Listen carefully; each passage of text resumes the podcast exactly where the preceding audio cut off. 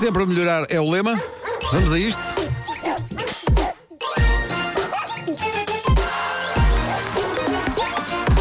O homem que mordeu o cão. Título deste episódio: Uma aventura bem marota e parva, enquanto o autor desta rubrica constata que é grande na América. Quer dizer, tipo, grande. É lá. Há muito para contar hoje. Vou começar pela grande história do momento na página de Reddit Tifu, aquela onde as pessoas desabafam sobre coisas horrivelmente embaraçosas que lhes acontecem logo a seguir a acontecerem. Uh, um anónimo que assina Oh my God diz. Não é ótimo. Diz ele: Tive uma conta no Reddit onde gosto de publicar fotos nuas minhas. Apesar de ser heterossexual, a maioria das mensagens que chega com comentários são de homens, mas ocasionalmente surgem mensagens de raparigas. A minha cara nunca está nestas fotografias, apenas o corpo.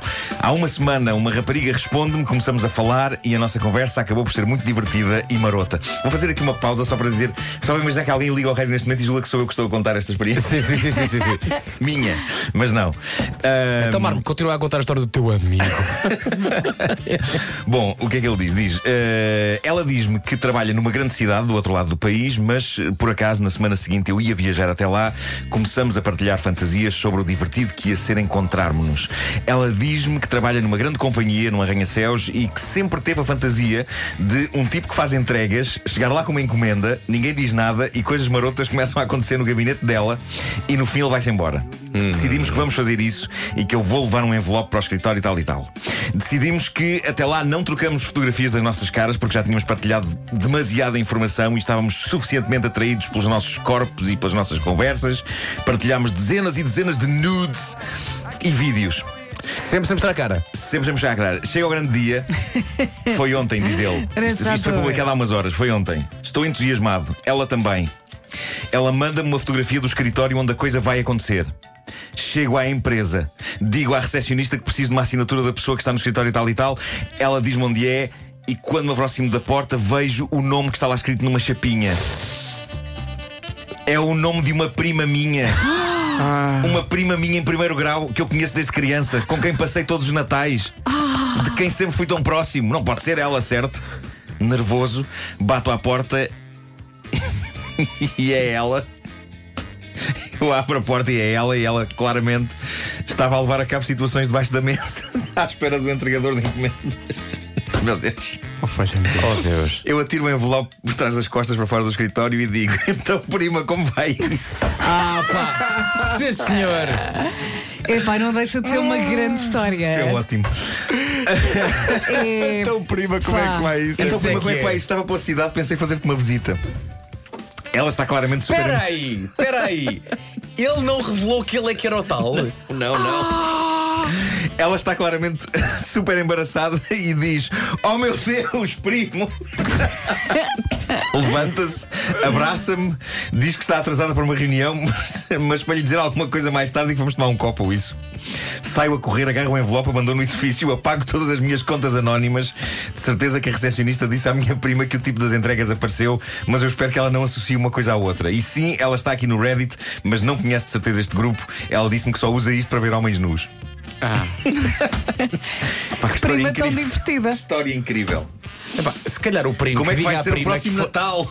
Não é que imagina, a miúda pode bater- começar a bater mal, não é? Naquela daí ele não apareceu, o que é que eu tenho? Que, É, é porquê, verdade. porquê, porquê? É verdade, ainda por cima ele apagou as contas todas. É pá, se calhar ele- se ele tiver a ouvir, ó ó primo.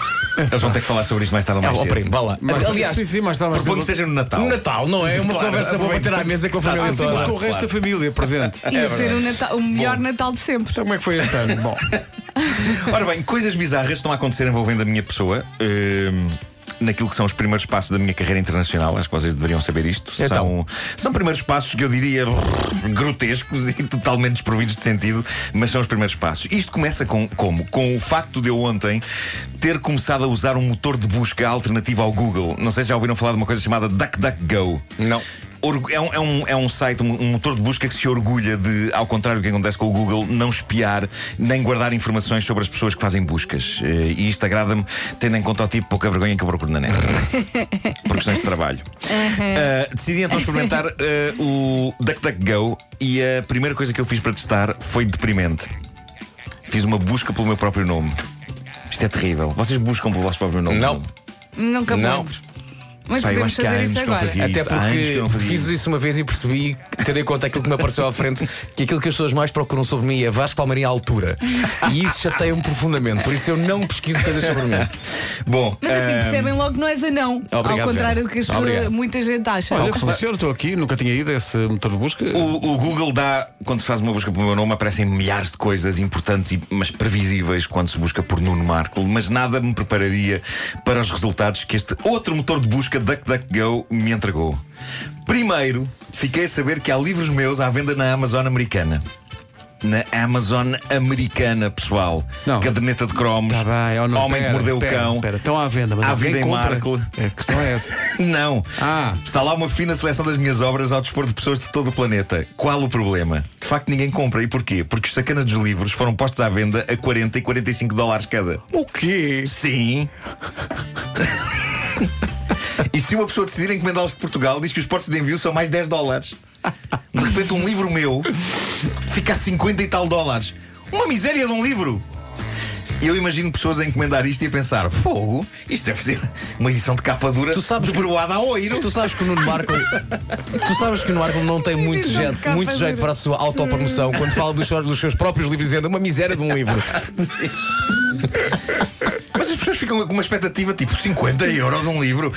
Caramba, depois aquilo chega e é de facto um livro de capa mole. Qual uma pessoa pagou 10 contos. Pagou está em 10 contos.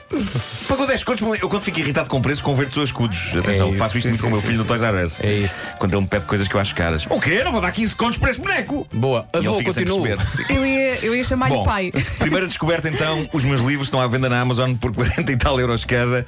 Muitos deles, cá em Portugal, estão já na cesta dos descontos a 5 euros ou então no LX a menos. Ou na Feira da Ladra. 1 euro no LX, atenção. Um euro. Um, há livros meus a 1 euro no LX. Na Amazon, 45. Há quem reconheça o luxo deste menino. Segunda coisa que descobri ao fazer uma busca pelo meu nome neste outro motor de busca no DuckDuckGo, e é uma coisa que não aparece no Google. Pá, isto é incrível. O meu nome está num site americano sinistro chamado celebsmoney.com.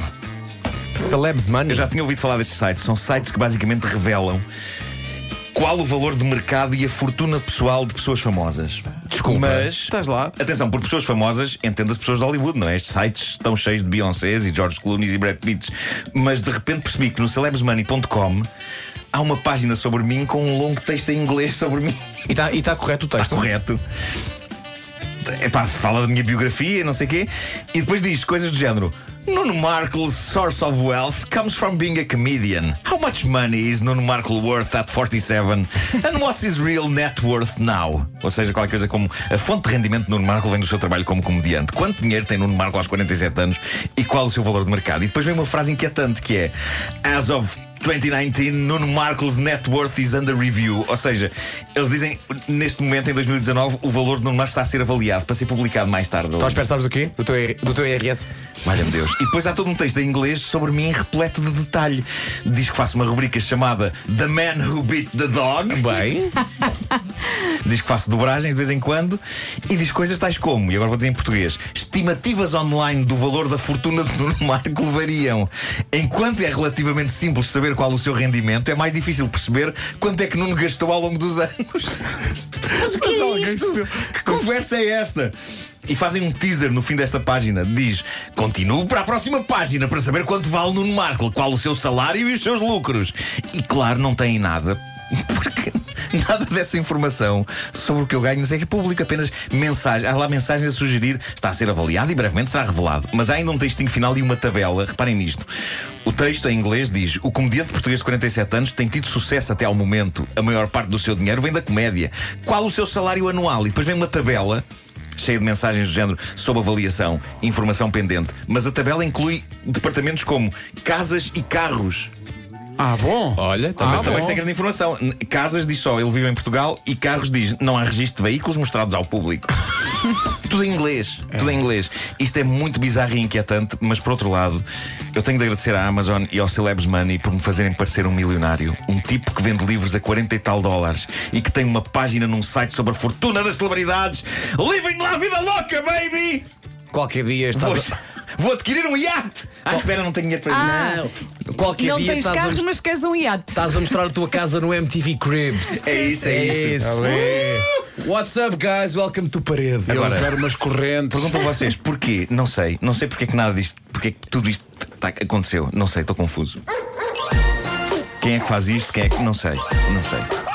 Guys, this is my, my basement. I, I keep here all my stuff. Marcos Basement. Valia a pena procurar por Vasco Palmeirinho e Celebs Money também. Não quero, não quero, não quero. Não façam isso. Não vou lá o Homem que Mordeu o Cão é uma oferta FNAC onde se chega primeiro a todas as novidades.